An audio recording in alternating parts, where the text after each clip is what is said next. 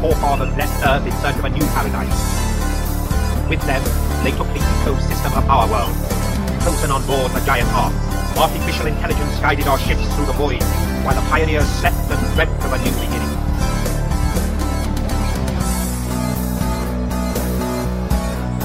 The machines maintained and monitored every aspect of our existence. They began to be lost.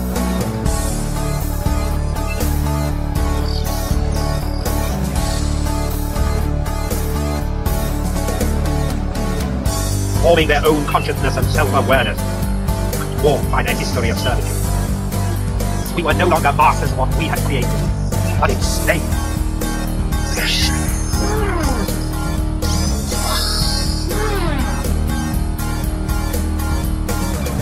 Scarabex took control of our system, building huge war machines with force rule.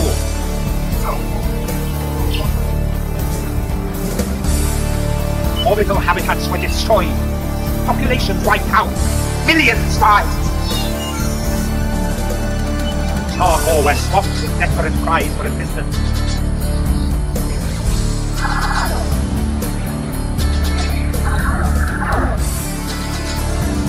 This is Regan. They got us surrounded. We can't hold out much longer. Where are those reinforcements? All survivors have retreated to the command bunker.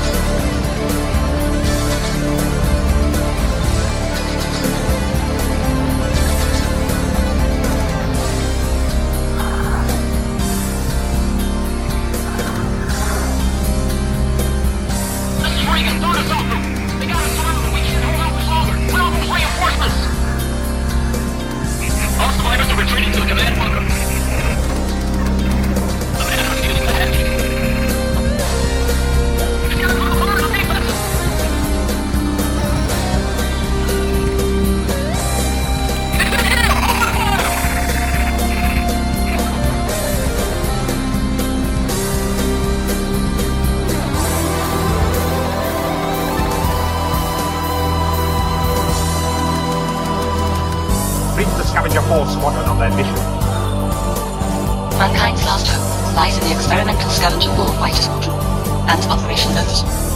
As commander, you will lead the strike team and launch a decisive blow against the Scarab forces.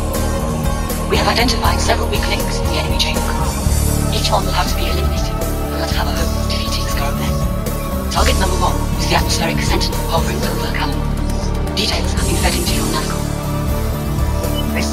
Is of utmost importance, Scavenger Force. Failure means the destruction of civilization. Good luck.